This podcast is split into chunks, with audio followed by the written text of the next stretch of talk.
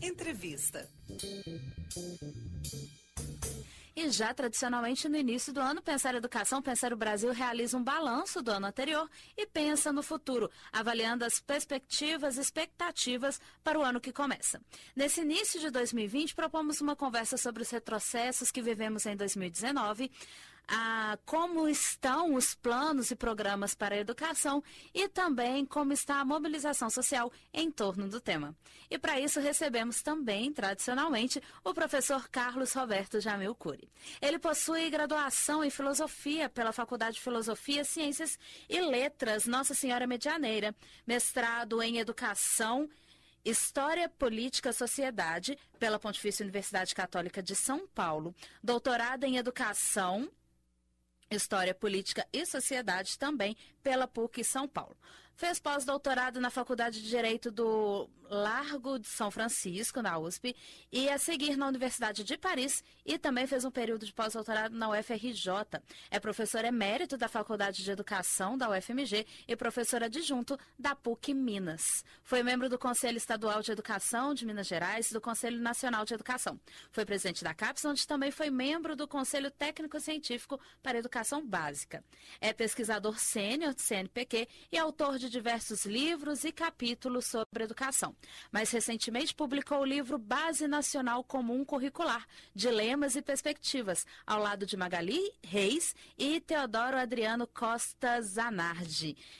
Essa, o mais recente de uma série de publicações de artigos e livros completos. Boa noite de novo, professor. Boa noite, Yolanda. Boa noite, Mônica e todos os nossos ouvintes. Agora aproveitando para dar boa noite para Mônica Abranches, que já, já se organizou aqui nos nossos estúdios. Boa noite, Mônica. Então, boa noite para todos vocês, boa noite, nossos ouvintes. É um prazer estar aqui, né, novamente no rádio. E vamos lá, porque esse ano começou quente. E não só começou, como a gente já vem de, do primeiro ano do governo Bolsonaro, aqui em Minas também do governo de Romeu Zema, muitos outros governadores aí finalizando o seu primeiro ano. Professor, o que na educação marca esse primeiro ano desses governos, esse ano de 2019? É, eu creio que tem um lugar que é real e é simbólico que marca esse governo. São as escolas cívico-militares. Elas são, ao mesmo tempo, uma realidade e o símbolo de uma política educacional. Do ponto de vista do significado do termo cívico, na nossa tradição, ela tem uma conceituação moral, moralizante. É? Então, é como se as escolas devessem ser templos moralizantes, é, verdadeiros lugares aonde você tem muito mais do que a lei, você tem a ordem. Do ponto de vista militar, o que nós temos é uma militarização, né, uma expressão da militarização que vem ocorrendo e tomando lugar nos mais diversos postos da administração federal, buscando inclusive apoio em segmentos da, da tropa e das polícias militares, não é? Portanto, é um, é um sentido muito forte, de novo, do sentido da ordem, não é? é de tal modo que é, se procura juntar então esses dois elementos, né? Uma moralização pelo caráter cívico e ao mesmo tempo uma militarização pelo uh, caráter da ordem, muito mais do que da lei. Bom, e o que que. Bom, elas são expressão de uma realidade de umas tantas escolas que estão sendo implantadas nos estados, mas elas representam é, alguma coisa para a, o conjunto das escolas públicas do país. O que é que significa isto? Significa que estas escolas comuns, públicas, eh, estaduais, municipais e, e federais, elas ficaram agora é, como que contrastando com estas escolas, representando o lugar da violência, o lugar da desordem, o lugar do desrespeito, o lugar da não moral, não é? Portanto, existe um verdadeiro desprestígio, uma desqualificação que é um verdadeiro assinte com relação aos professores, é um verdadeiro assinte com relação aos estudantes das escolas é, comuns. E como é que a gente é, pode ver isto, não é? Por exemplo, nós podemos ver isso é, é, numa proposta de que as carreiras com concurso público e com estabilidade, elas praticamente sejam ou excluídas ou diminuídas ou então cortadas em vários aspectos, principalmente no que se refere à, à estabilidade, não é? Então, é, esse sentido de uma moralização com ordem, né? ordem com moral, não é? ela também é, significa é, um governo que pretende governar sem o parlamento ou diminuindo o parlamento, sem um parlamento ativo, um judiciário que, se, uh, que não se paute pela constitucionalidade das leis. Não é? É, basta recordar que um dos filhos do atual presidente disse que basta um cabo e um jipe para fechar o Supremo né? E, ao mesmo tempo, lançar a possibilidade de um novo AI-5. Não é? E o que, então, fica extremamente é, terrível para nós vermos um ocupante de um cargo da administração federal plagiando descaradamente um discurso de Goebbels né, durante o, o, o regime eh, nazista.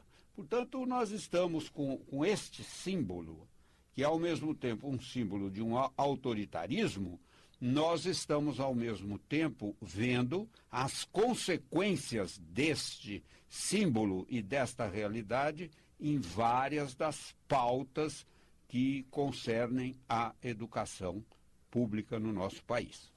O senhor falou uma coisa importante aí, professor, é que é, parece que a população assim cai num discurso desta trama, né? O senhor falou aí das escolas cívico-militares. Aí a gente vê, por exemplo, as, as, famílias um pouco aplaudindo essa iniciativa, dizendo: ah, que bom, agora a escola vai ter mais disciplina, vai ter menos violência, né? E na verdade esquece que uma escola né, com essas características, você não vai ter a possibilidade da comunidade participar dela, nem dos grêmios estudantis né, nem dos professores se organizarem politicamente, como, por exemplo, a gente viu a experiência lá de Rondônia, que os professores foram demitidos né, quando de, das escolas militares quando disseram que iam participar de reuniões do sindicato. Né? Exatamente, e tem mais. É? a, o que, que, o que, que caracteriza uma escola cidadã? Não propriamente uma escola cívica, mas uma escola cidadã. É a pluralidade, é o debate, é o espaço para você é, poder discutir as diferentes alternativas. Não é? a, a escola cívico-militar, é? que tem como referência propriamente a escola militar, a escola militar, dos colégios militares, ela tem uma função muito própria para os filhos dos militares, que tem uma carreira específica, não é? É, que não pode ser não é, disseminada pelo conjunto das escolas comuns. Né? É, são pessoas que são preparadas para a questão da, da força, para a questão da guerra, para a questão da luta, defesa da pátria, tu, todo esse tipo de coisa, não é? E, e a escola, e portanto, é, o espaço da pluralidade é muito exíguo aí, muito pequeno, porque é, é uma escola da ordem. Né? Então, isso uh, dificulta todos esses elementos que você, Mônica, falou, como, por exemplo, Grêmio, sindicato, não é? Por quê? Porque são lugares da pluralidade. Né? Portanto, uh, isto é um impedimento terrível com relação a, ao que se quer. Quer-se uma escola é, ordeira é, no sentido de não ter debate, no sentido de não ter crítica, no sentido de não apresentar alternativas, no sentido até mesmo de você ler livros não é? De autores consagrados na nossa literatura, como Machado de Assis e tantos outros que foram aí colocados numa espécie de índex dos livros proibidos, como se for a Idade Média. É, pode falar, mãe. Estou pensando aqui também na, na, nessa, na possibilidade né, de, da censura de, de assuntos importantes, né? é, para a juventude, né, a questão da educação sexual, a questão de novas tecnologias, né, a diversidade, né, da, da religiosidade, enfim. É, é, assustador, né, professor, a gente pensar que pode ter essa censura nas escolas. Por isso é que eu digo que essas escolas, elas representam um, uma realidade, né, mas elas também são uma metáfora, elas são um símbolo do que se quer. Então, por exemplo, no caso do não debate, no caso da não pluralidade, né, o que, é que você tem? Você tem tendências, por exemplo, como se vê atualmente, não é? uma crítica muito ora velada, ora explícita à diversidade, à identidade de gênero, são pautas que questionam o direito à diferença, que questionam o direito às, identidades.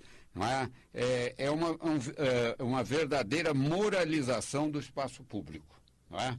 E é, isso sem falar de determinados aspectos muito mais graves, não é?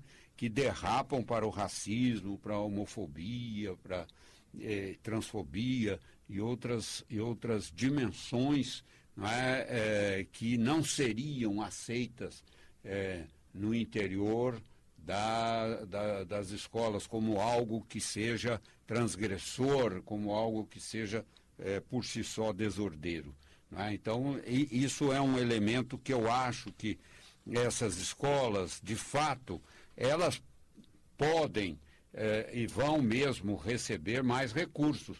Nesse sentido, os pais de família, é óbvio, eles não são, não são bobos, eles sabem que vão receber mais recursos. Mas quando você tem, por exemplo, um professor dessas escolas ganhando um plus, você está desqualificando os professores das escolas comuns.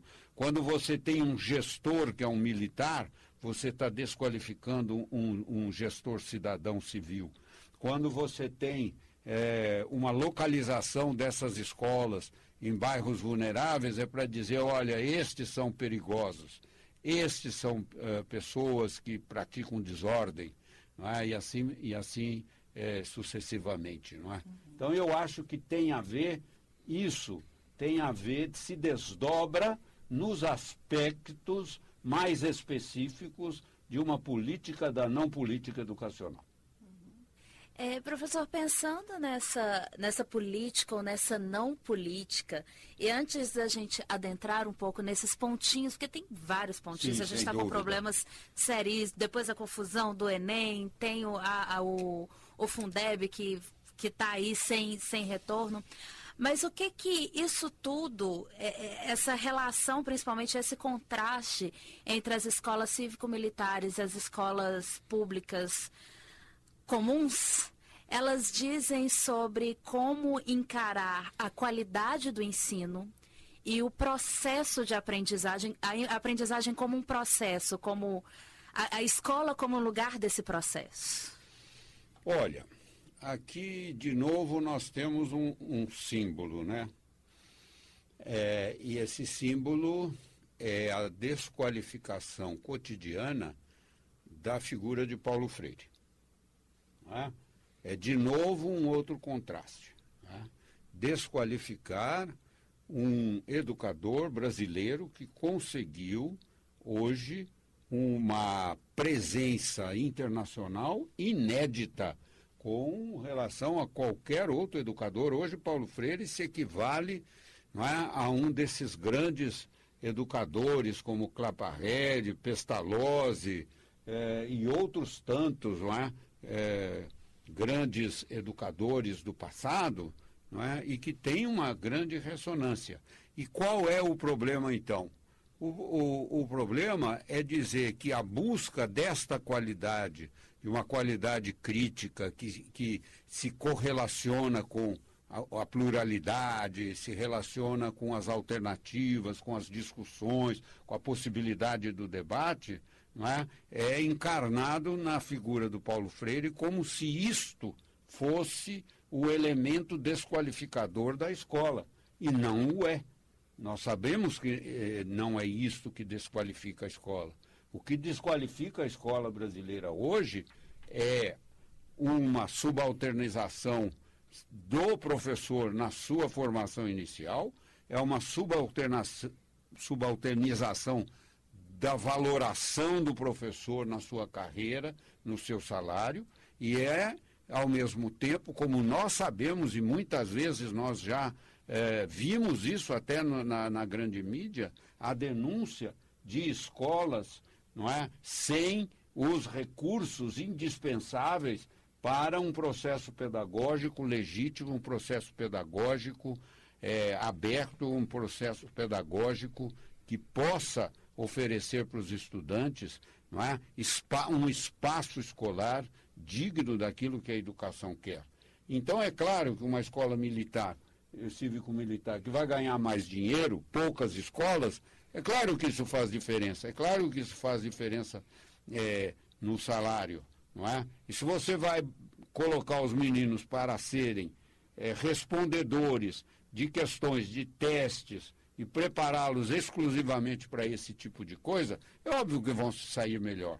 Mas a gente quer ver pessoas que sejam capazes de fazer correlações, pessoas que sejam capazes de é, fazer aplicações na prática, contrastar teoria e prática, sejam capazes é, de é, ver alternativas para uma uh, disciplina, para uma outra disciplina, e não simplesmente pessoas que são uh, colocadas numa espécie de ordem unida e que tem que responder de uma forma homogênea.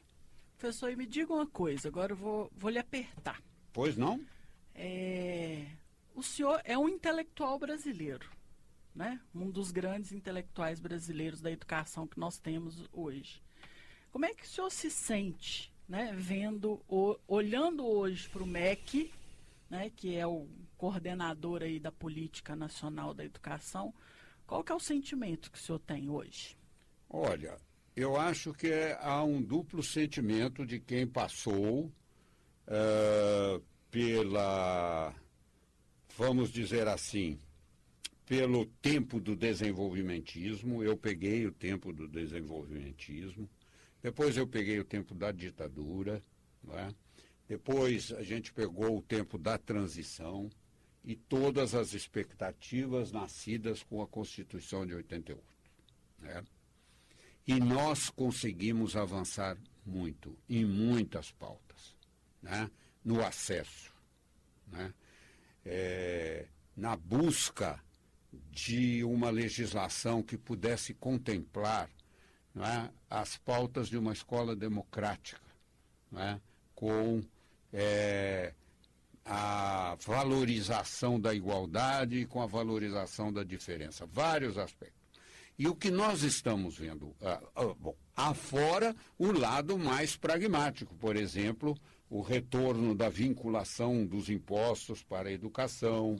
Né? determinados princípios que a gente conseguiu colocar na Constituição de 88, tudo isso vem sendo lentamente desconstruído. Então, a minha sensação é, é dupla. De um lado, é o seguinte: é muito fácil desconstruir coisas boas que levaram muito tempo para serem erigidas. E é, será muito difícil uma reconstrução destas pautas democráticas que estão sendo lentamente subvertidas, lentamente solapadas. Muito difícil. Então, é, a minha expectativa é que uma nova geração possa, é, de alguma maneira, criar, ter forças para retomar essas pautas e fazê-las avançar como a gente gostaria de tê-las feito avançadas, avançando no âmbito do Plano Nacional de Educação, no âmbito de um Fundeb permanente, e, e, e realmente identificado com o direito à educação e tantas ah, ah, o custo aluno qualidade inicial, o custo aluno qualidade, o piso salarial dos professores, todas essas coisas, além de nós, nós não somos contra a avaliação, nós somos favoráveis a uma avaliação, mas é preciso que você dê condições favoráveis para que você possa ter um, um, um produto consequente com o processo. Não é? Então, a minha expectativa é, é de que os jovens, né, a, a nova geração, possa assumir é, um pouco do que a minha geração deixou. E que a gente está vendo isso sendo erodido, sendo desqualificado, sendo, é, de alguma maneira, desconstruído. Agora são 8 horas e 28 minutos. Vamos fazer um pequeno intervalo, tomar uma água e aí a gente volta com pormenores do nosso contexto atual na educação. Perfeito. Pequeno intervalo ao som de Robson Santos, Mentiras Amenas.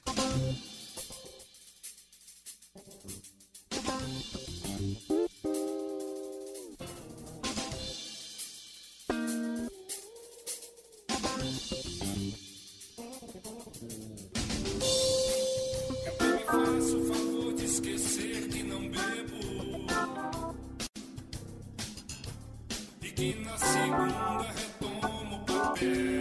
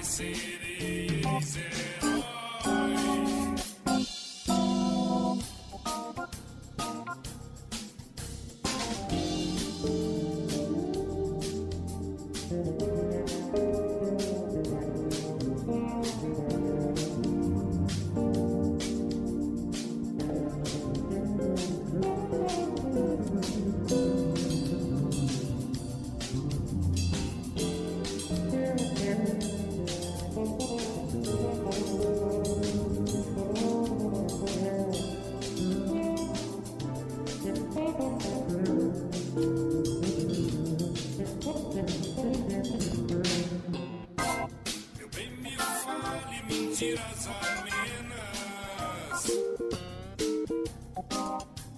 Me leve pra cama, me ache demais. Ninguém vai notar que juramos sinceros. O que esquecemos de nos avisar?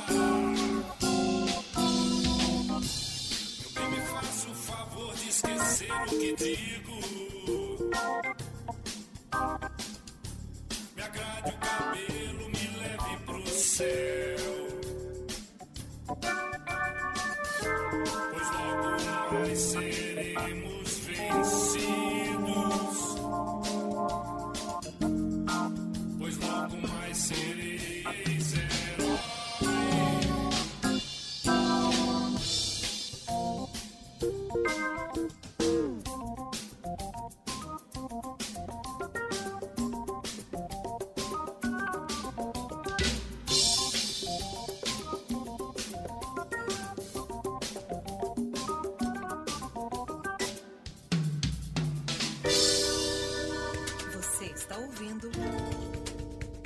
Pensar a educação, pensar o Brasil.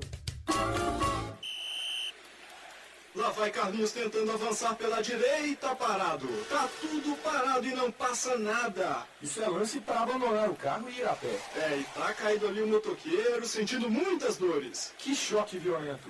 Olha o pedestre fora da faixa, parou de novo. Aí é falta, uma tremenda falta de respeito à sinalização. É, falta de educação no trânsito não dá jogo.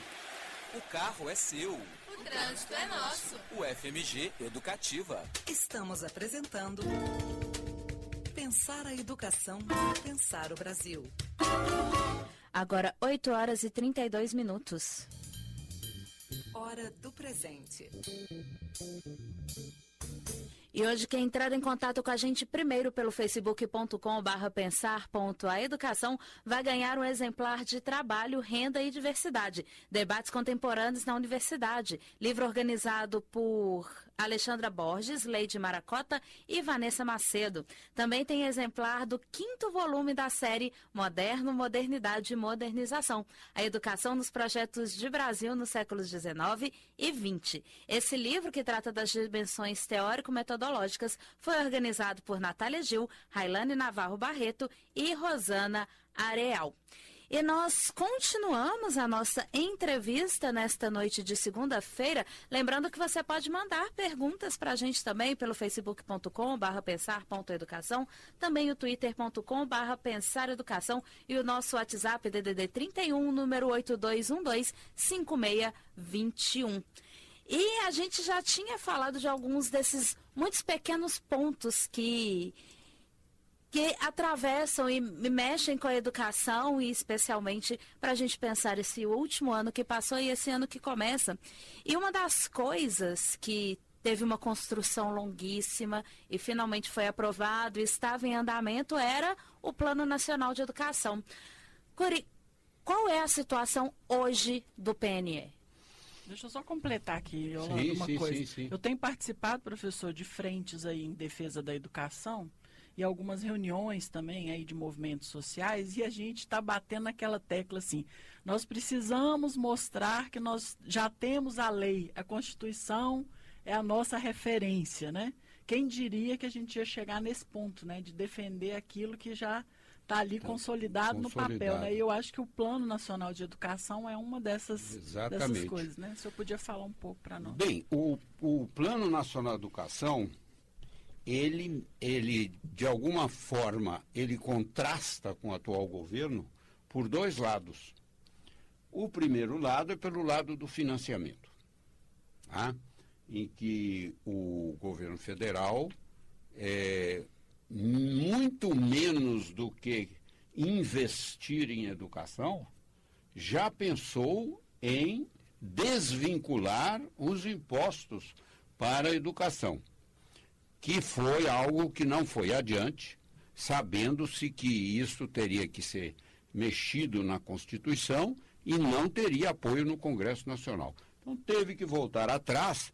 Então ah, está tentando uma manobra eh, que é uma escolha de Sofia para os governadores e para os prefeitos, que é somar os recursos vinculados da educação e da saúde deixando então a critério do governador e do prefeito é, onde aplicar este recurso. Né? É, como se é, é bastasse é, simplesmente somar esses recursos é, para deixar ao arbítrio do governador e do, do prefeito a destinação dos recursos. Nesta linha, é muito bom que a gente veja esse lado do financiamento, porque é, tramita no Congresso Nacional não é, a, a, o Fundeb, né? a manutenção do Fundeb como um estatuto permanente da Constituição e, ao mesmo tempo, trazendo maiores recursos para a educação. Então, nesse sentido, o PNE, ele é, se acorda com o Fundeb. Não é? e, e o que está acontecendo? Bom, em primeiro lugar, é, o, o governo esqueceu de vez a meta 20, que é a meta longamente discutida, que é subir não é, a correlação para a vinculação dos recursos para a educação de 7% do PIB, que em, em, em 10 anos, então, chegaria até 10% do PIB. Isso está completamente esquecido. E é óbvio, educação é investimento, não é gasto. Então, como é que você pode ampliar né, a educação para a pré-escola, ampliar a educação para a, o ensino médio, ampliar a EJA, a educação especial, a educação indígena, a educação quilombola, como é que você pode fazer isso ampliando, ampliando, sem que os recursos eh, e que os recursos permaneçam o, os mesmos? É, é uma falácia dizer que basta melhorar a gestão. Eu quero também uma gestão racional, uma gestão, gestão otimizada, mas não basta. Não basta. A gente sabe da situação das escolas, gente. Não é possível que nós continuemos no século XXI com esse tipo de coisa. Pois bem, o governo agora quer o quê com relação ao Fundeb? Ele quer é, colocar no Fundeb o salário educação. É óbvio que com isso você vai é, diminuir né, é, o aporte da União justamente para determinados programas que são fundamentais para um mínimo de qualidade é, básica no acesso à educação. É o transporte escolar, é a merenda escolar, é o livro didático. É por onde o salário da educação entra como um instrumento de reforço, né, mas que não é manutenção e desenvolvimento do ensino, né, que estão ligados ao Fundeb. Então, seria muito importante que os caros ouvintes é, é, tomassem mais consciência do que é que está se passando hoje nas discussões a respeito do Fundeb, porque tem uma é, implicação muito grande com o PNE. Por exemplo, você sem uh, o aporte mais significativo da União, como é que você vai ter o custo aluno qualidade inicial? Uhum. Não é? é? É.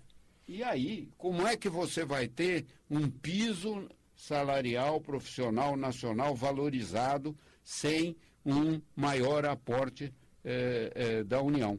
Não, é? É, não basta dizer melhorar a gestão, nós, todos nós queremos melhorar a gestão, mas é preciso também mais investimento. É muito duro a gente ouvir que a educação é gasto que investir no acesso, que investir em salário, que investir em formação é gasto. Isso não é gasto, isso é investimento.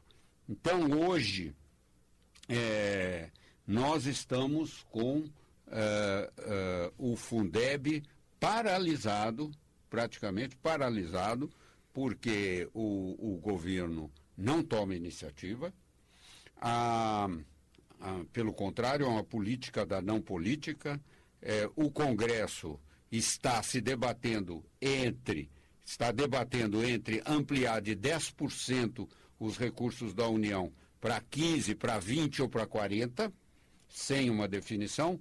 O governo não aceita ir além de 15, ou há uma proposta intermediária de chegar a, a, a 20% né, do, do que os estados e municípios investem.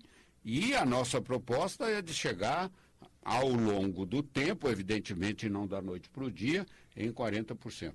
Isto faria com que nós diminuir, eh, com que nós haveríamos de diminuir a disparidade entre municípios pobres e municípios ricos, entre estados pobres e estados ricos.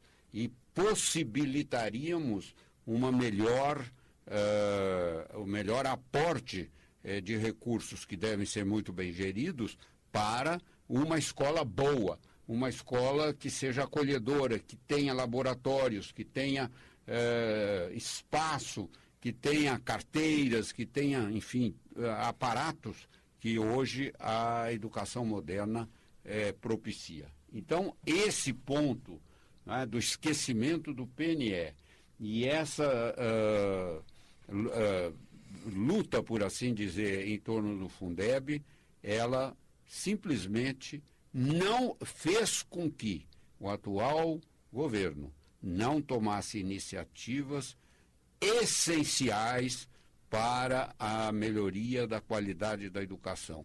Acabou ficando com coisas assim terríveis como é, índex de livros proibidos, ataque a Paulo Freire, é, ataque às universidades, como se as universidades fossem locais de plantação de maconha, coisas assim tão, uh, tão, tão baixas, não é? tão comezinhas, tão baixas, que isto não é uma política. É? Nós perdemos o ano de 2019 e estamos no risco de perdermos o ano 2020. Bom, há outros pontos que eu gostaria de assinalar, porque é, eu acho que são, são importantes. Não é? é então, ao invés de um CAC, né, é, nós não temos é, uma definição tal como está na Constituição, tal como está no LDB, está como, como no PNE, que leve adiante, enfim, a a configuração de um custo aluno qualidade inicial para fazer jus à meta 20 é, do PNE. Né? Agora, o que, que nós tivemos? Trapalhadas do Enem. Né? É porque, já que o senhor já entrou aí no Enem, eu queria fazer uma pergunta que, na verdade, é de um ouvinte nosso. Sim. O Isaac Souza. É porque ele fez a pergunta exatamente sobre o Enem. É, o segundo ministro da Educação, Abraham Weitraub, ele diz que a intenção é ter um Enem 100% digital. Depois de todas essas atrapalhadas da correção das provas no sistema. E no sistema do SISU também afetando o acesso dos, dos estudantes. E daí ele pergunta: o Enem 100% digital não vai aumentar ainda mais as desigualdades na área educacional do Brasil, tendo em vista que os alunos de escolas públicas e mais pobres não têm o mesmo letramento informacional com tecnologia que os estudantes de escola particulares? É, Isaac, você, na sua pergunta, você já deu a resposta. Não é? A inclusão digital, o letramento digital, eles fazem parte do PNE eles fazem parte eh, do FUDEB, eh, fazem parte das várias estratégias do PNE. Agora, isto precisa de investimento. Ah, isso precisa de. Isso não é gasto, isso é investimento. É, é, e, portanto, é, o letramento digital, a inclusão digital conduzem a uma cidadania digital. Né? O Enem hoje, ele continua mostrando uma disparidade muito grande, formativa, entre é, pessoas que têm condições e pessoas que é, não têm tantas condições quanto estes outros. E por isso os resultados continuam, apesar de serem um pouco melhores, eles continuam revelando que existe uma escola para uns e a escola para outros. Não é? Então, a ausência de um investimento, é, um investimento que seja consertado com os governadores, com os prefeitos, é, e ao mesmo tempo com os especialistas, porque essa área precisa muito dos especialistas, não é? é sem esse investimento, é, como é que você vai querer um, um, um Enem digital. Né? Tá? É, o senhor tinha mais alguns pontos? Tenho outros aí? pontos hum. que eu gostaria de falar. Uh, existe, uh, além daque, da, daquele princípio que eu estava falando das escolas militares, existe um outro elemento bastante é, contrastante com a escola pública comum, que é essa escola democrática, aberta a todos, que é essa insistência em fazer da educação no lar, a homeschooling, uma busca de uma política. É? Isso, de novo, é outro aspecto que, ao invés de, digamos assim, jogar água para o moinho da escola comum, daquela que todos podem ir, é? é daquelas que está aberta a todos, nós uh, temos uma insistência nesse caráter uh, moralizante, nesse caráter mais da ordem do que da lei, não é? da, da, da homeschooling. E eles estão trocando os especialistas, né, professores, para colocar essas pessoas que defendem essas, exatamente. essas pautas. É, é isso mesmo, né? Uhum. É, nós temos uma, um, uma manifestações, inclusive da presidência da República, com relação ao Plano Nacional do Livro Didático. É? é como se ler, como se ser leitor para um dia, quiçá ser escritor, isso for, fosse coisa ruim, porque você tem que ter muitas palavras. Né? Os livros têm muitas palavras. Então aqui nós temos de novo uma desqualificação do caráter intelectual da escola. Nem é daquele aspecto eh, socializador da escola, dos projetos de identidades, de pluralidades, etc. Mas o caráter de outro pilar da escola, que é o caráter intelectual. Quer dizer, um convite à não leitura, um convite ao não conhecimento, né? Isso é uma degradação. E aproveitando, professor, ainda para colocar nos livros a ausência dos fatos históricos importantes. Exatamente, né? uma, um, de novo, a busca de uma história oficial.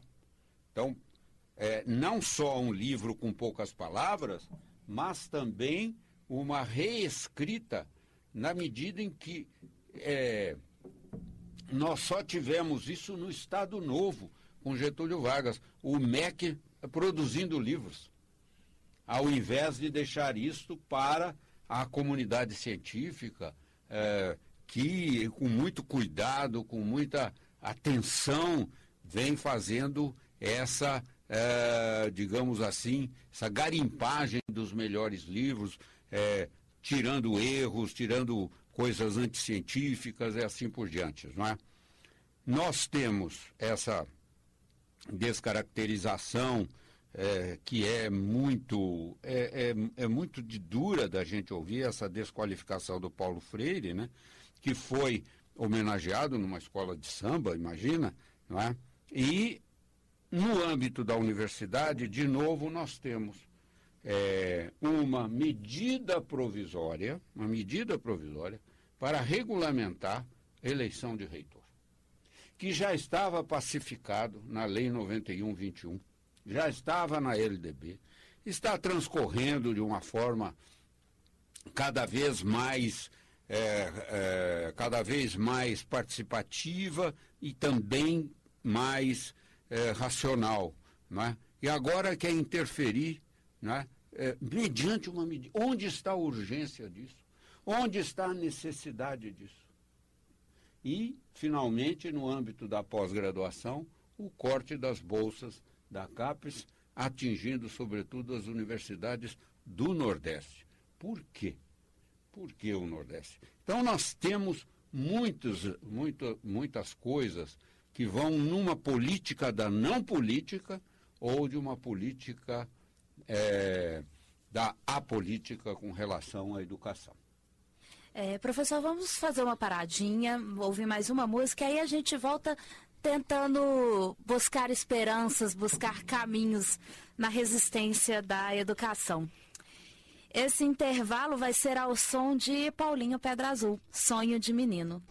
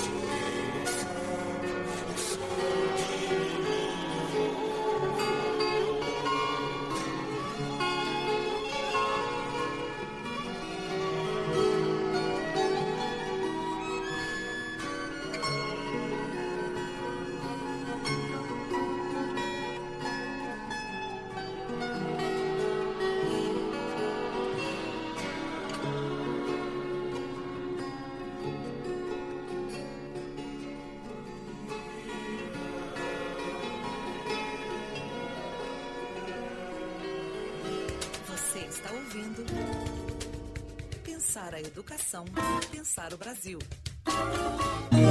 Prosa de bicho. A convivência humana com outras espécies. De segunda a sexta-feira, às 10h45 da manhã.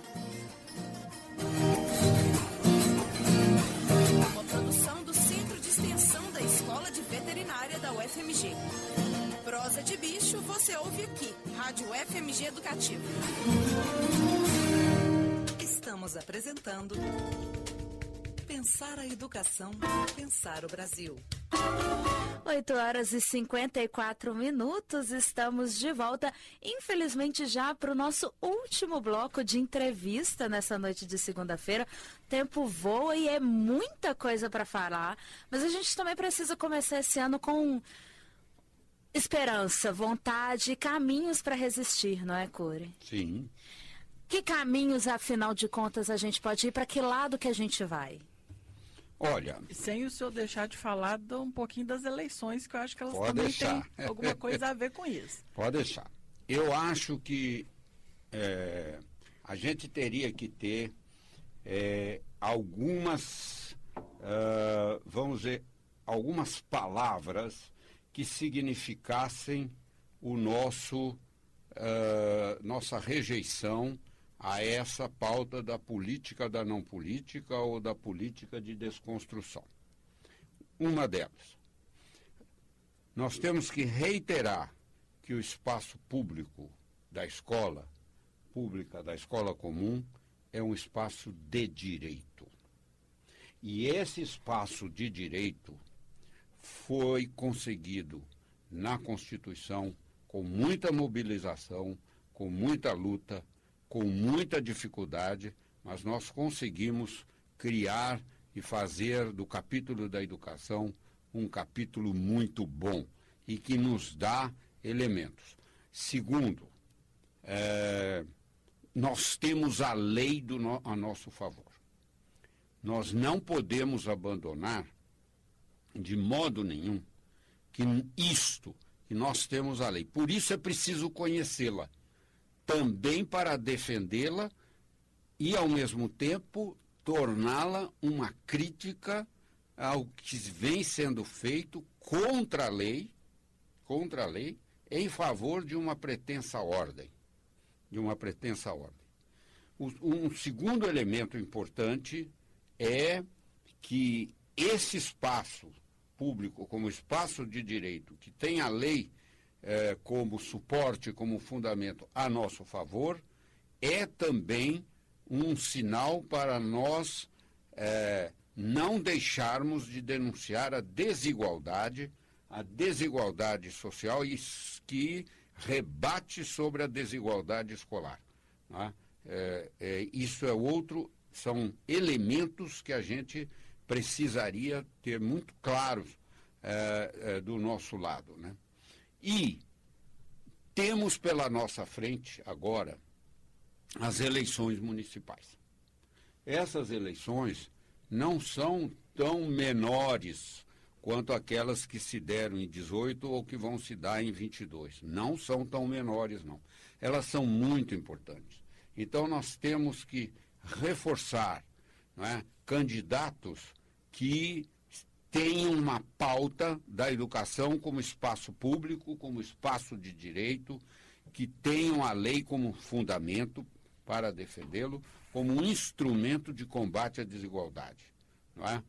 Temos que buscar vereadores, não apenas eh, prefeitos, mas também vereadores que se identifiquem com, com, com, essas, com essas pautas. Formarmos frentes democráticas que ampliem o espectro não é, é, desses que têm a escola como espaço público, como espaço de direito, que tenha uma fundamentação na Constituição e que tenha a escola como um espaço em busca de maior igualdade não é? e de maior eh, espaço de, de cidadania.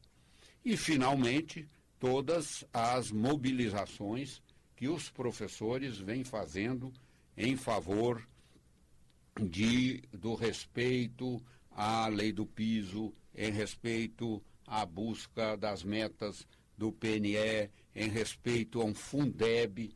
É preciso conhecer o Fundeb.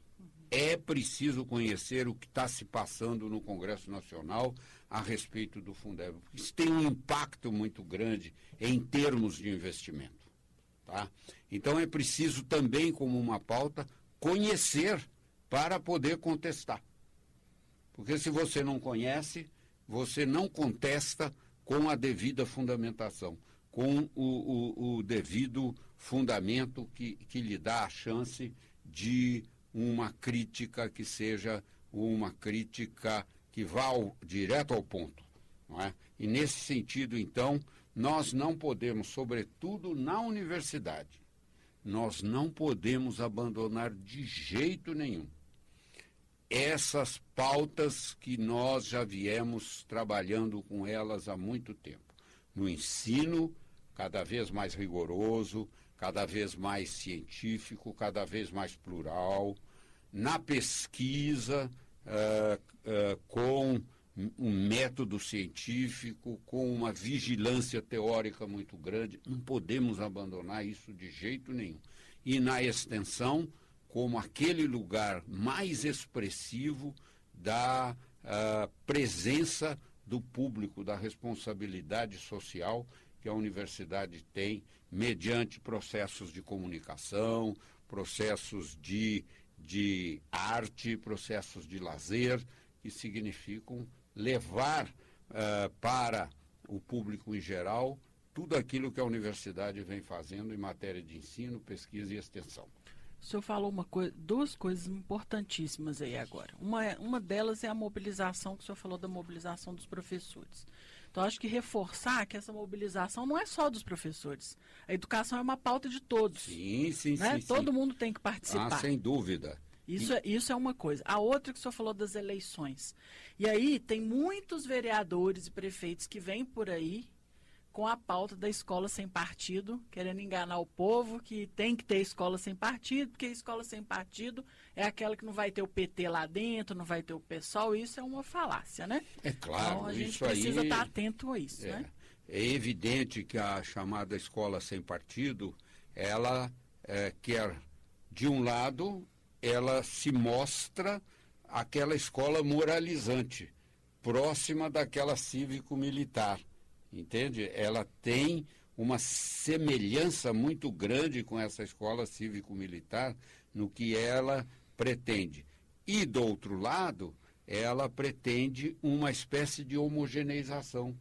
E se há algo que a escola não é, é um lugar de homogeneização. A escola é o lugar da pluralidade, do debate, da discussão, da diversidade. Então, você querer homogeneizar é, é você fugir das diferenças, é você fugir daquilo que faz a escola um espaço de não, de, eh, de não dogma. A escola não é o lugar do dogma, a escola é o lugar da, da, da ciência. É? É, eu posso perfeitamente, é, como fiel, como cristão ou como muçulmano, etc., achar que Deus criou o mundo. Isto é um, uma questão de fé individual. Mas, enquanto cientista, eu não posso abdicar não é, do, do, evolucionismo de jeito nenhum. Isso está pacificado há muito tempo, de que a Terra é redonda, é? É, e outras coisas que a gente vem ouvindo aí que são é, muito é, na linha desse sem partido. Né? Mas essa escola tem o partido.